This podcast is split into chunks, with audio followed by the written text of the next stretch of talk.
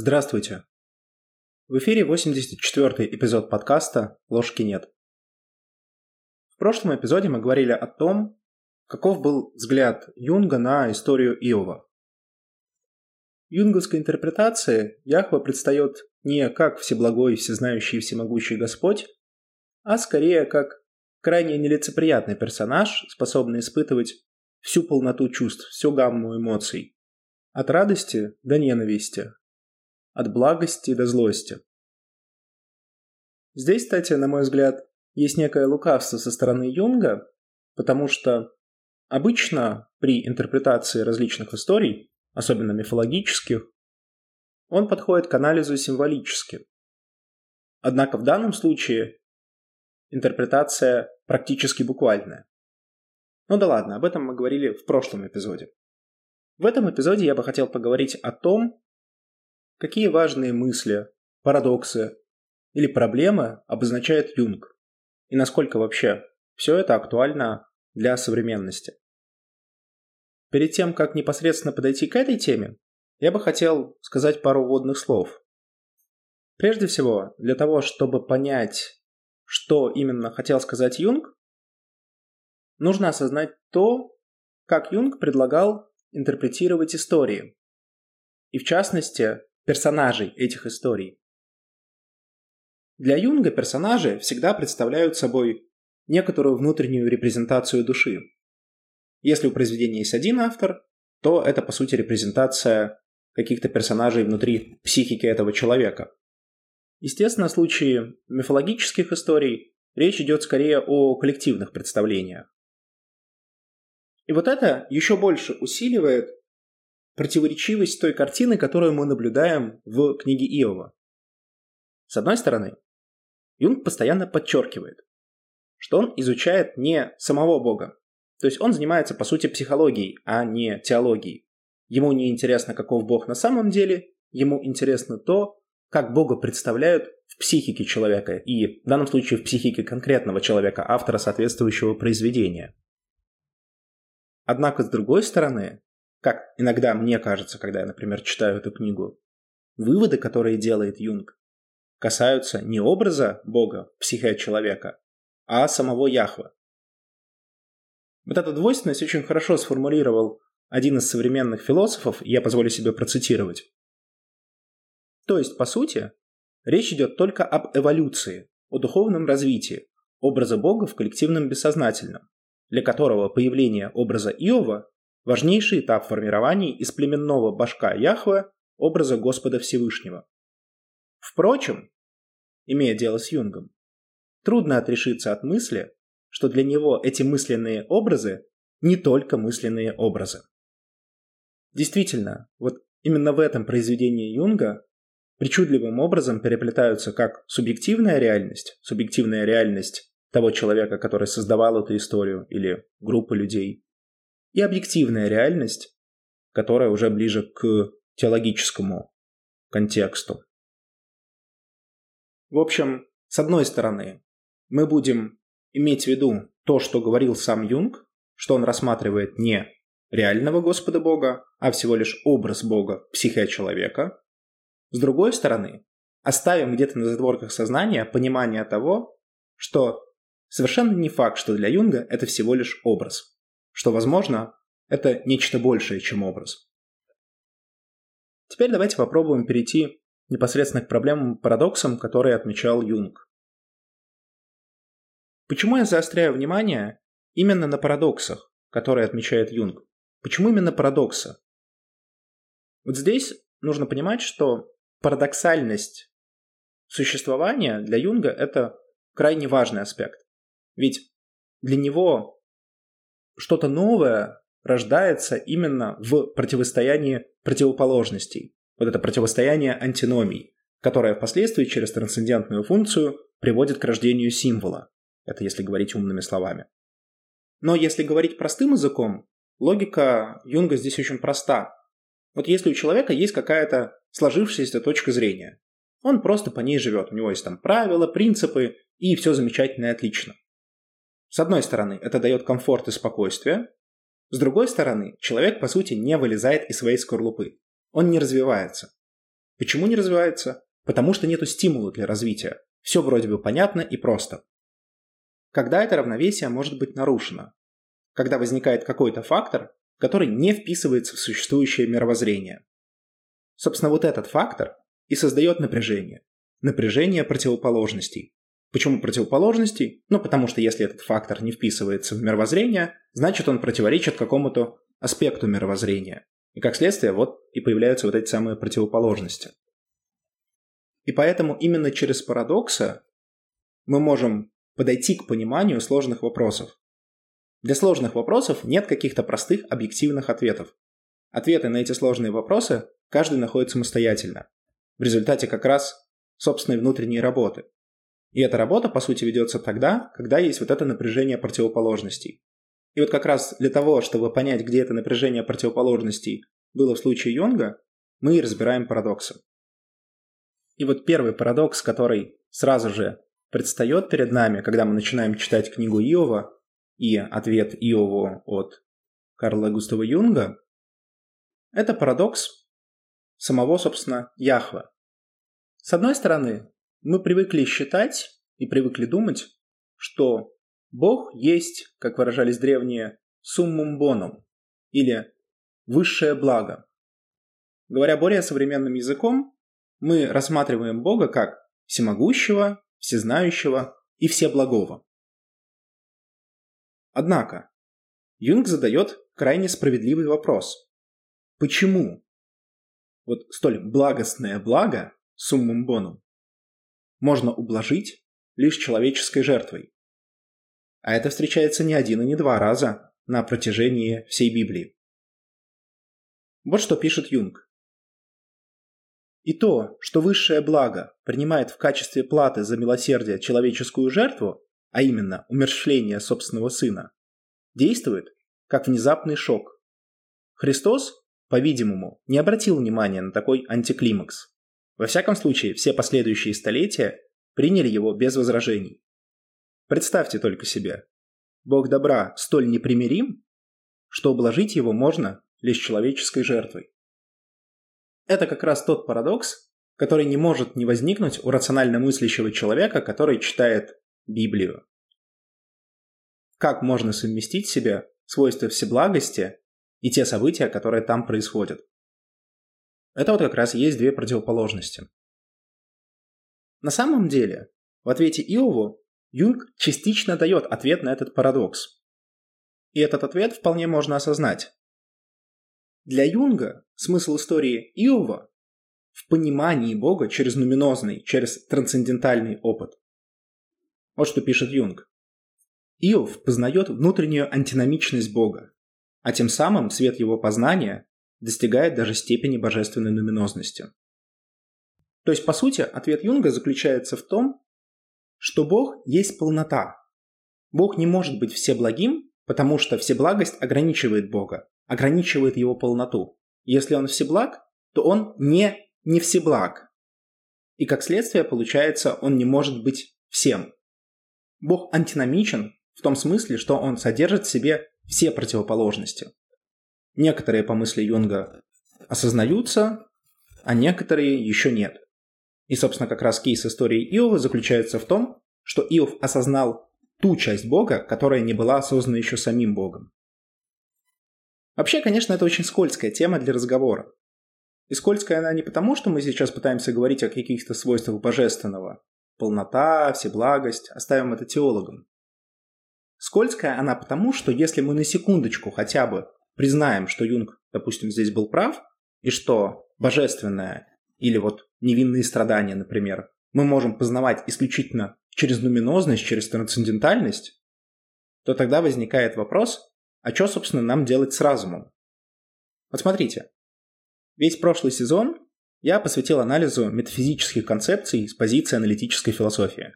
Иными словами, что говорит современная философия о том, как смотреть на сверхъестественное. Вопрос. На чем вообще весь этот анализ зиждется? Он зиждется на примате разума и рациональности. То есть до чего дошли, например, современные философы? Они вполне логично говорят о том, что исходные предпосылки, которые мы берем для анализа, могут быть совершенно разными. Кто-то, например, может верить в принцип познания и принцип научности, и принцип э, натурализма, что все, что есть, это физическое, нет ничего больше. Кто-то может мыслить по-другому. И та, и другая точка зрения имеют право на существование. Мы их можем взять в качестве основы и дальше с помощью нашего разума, с помощью рациональности вывести какие-то следствия из этого.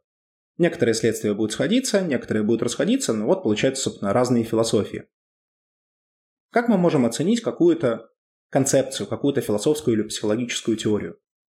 Ну, посмотреть, насколько она рациональна, насколько она соответствует тем исходным предпосылкам, из которых она была выведена, насколько она не противоречива. То есть, иными словами, мы можем варьировать и выбирать любые предпосылки, в которые мы лично верим, но дальше мы уже используем разум для того, чтобы вывести какие-то следствия. Вот так мыслит современная аналитическая философия.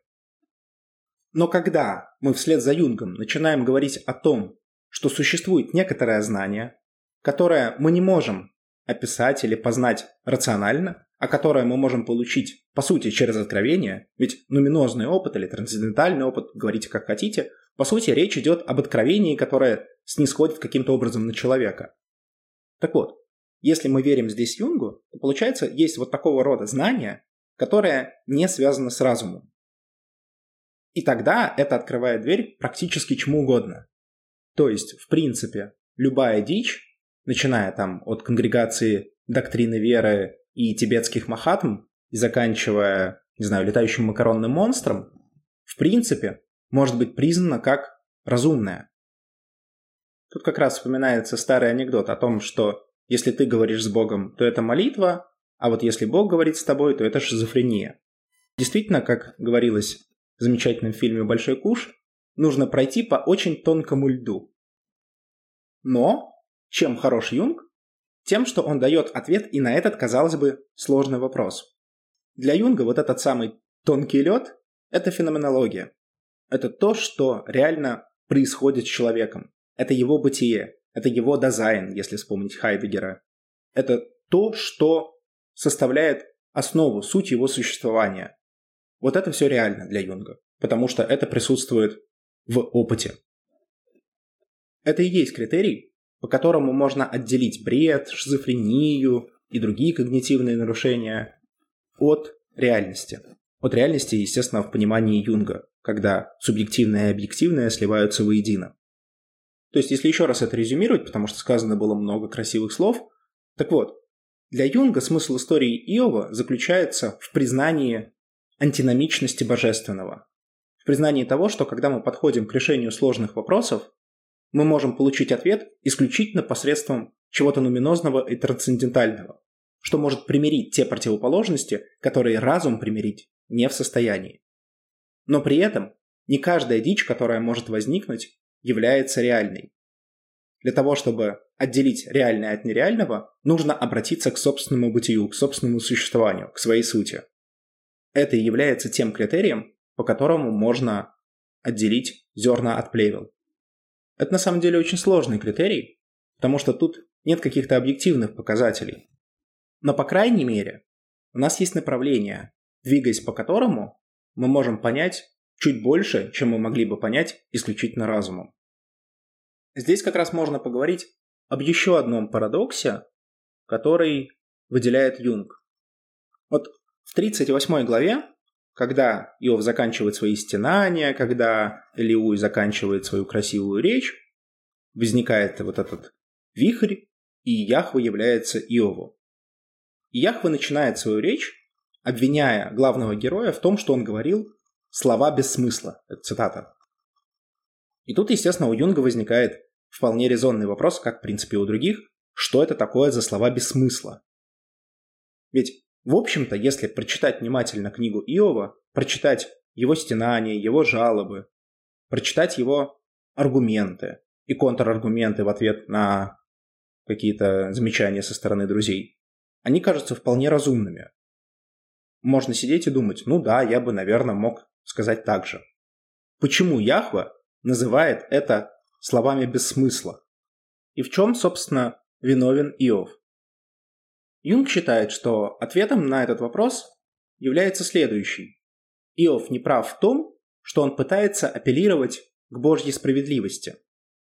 По мысли Юнга, Бог обладает полнотой, и как следствие в нем сочетается и справедливость, и несправедливость. Тут, правда, стоит отметить, что Юнг немного сарказмирует и говорит, что сам Яхве есть тот, кто омрачает собственное провидение, не обнаруживает никакого понимания, по сути переводя вину с Иова на Яхве. Однако мне не кажется, что здесь Юнг корректен. Ну или если это оценивать именно как сарказм, то это просто можно пропустить. То есть мне кажется, что здесь как раз мысль заключается в том, что если Бог есть полнота, то эта полнота полная. И справедливость, и несправедливость. И апеллировать чему-то одному просто-напросто глупо, о чем, собственно, Яхве и говорит. Еще один важный момент, о котором Юнг упоминает вскользь, но я за него зацепился, когда читал, он касается, с одной стороны, той же самой идеи, но несколько под другим углом. Если Бог обладает свойством полноты, то он действительно содержит в себе и справедливость, и несправедливость. При этом, если Бог действительно полон, то он содержит в себе не только добро, но и зло. Значит, есть изнанка божественного. И эта изнанка не сатана. Собственно, мало увидеть и понять, что Бог – это не только справедливость. Гораздо страшнее и сложнее понять, что Бог есть и зло. Вот что пишет Юнг. Однако в данном случае это имеющееся знание не приводит нас ни к каким выводам. Тот новый факт, о котором идет речь, касается доселе неслыханного в мире прецедента, состоящего в том, что какой-то смертный, благодаря своему моральному поведению, сам того не желая и о том не ведая, вознесся выше небес и оттуда смог разглядеть даже изнанку Яхве, бездонный мир оболочек. Вот чтобы понять этот пассаж Юнга, нужно осознать две вещи. Первое. Если мы все-таки воспользуемся подходом Юнга к интерпретациям историй, то, естественно, мы должны понимать, что под Яхве в данном случае Юнг имеет в виду самость человека, то есть внутренний центр его психе, всю его психе в целом, образ божественного психики человека. И вот эта самость – это не что-то большое, светлое, замечательное. Это сочетание всего. Сочетание и справедливости, и несправедливости, и добра, и зла. Эти слова сейчас звучат просто и понятно, но на самом деле вся наша культура, весь наш социум восстает против этого. Не зря в иудео-христианской и в особенности христианской традиции зла как такового особо не существует. Вспомните концепцию Августина, концепцию приватио бони, что зло не субстанциально, что зло есть отсутствие добра. Все доброе от Бога, все злое от человека. Злого как такового без человека не существует. Мы привносим в мир зло за счет грехопадения. Но даже не это важно. Важно, что зло не субстанциально. То есть у него нету ничего. Зло есть отсутствие добра. Вот Юнг восстает здесь против этой точки зрения, говоря о том, что у Яхвы, то есть у самости, есть и изнанка, бездонный мир оболочек. Что это за мир оболочек? Это понятие Юнг позаимствовал из Каббалы. К сожалению, у меня сейчас нет возможности рассказать всю историю целиком, но если вкратце, есть каббалистическая теория о том, как создавался и как устроен этот мир. В Каббале имеется концепция десяти миров или сефирот. Мы находимся в десятой сефире Малькут. И есть и другие сефиры, в которых тоже что-то там интересное происходит, но не суть. Суть в том, что это 10 хороших кошерных миров. Но из-за того, что во время развития мира вот произошло вот это разбиение сосудов, эти миры разделились. Помимо хороших, кошерных, добрых миров, есть еще злые, условно говоря, которые называются клепот. И по сути они выступают антиподами обычных сефир. И вот Юнг здесь ссылается как раз на вот эту историю. Но нам сейчас важна не эзотерическая составляющая, а психологическая.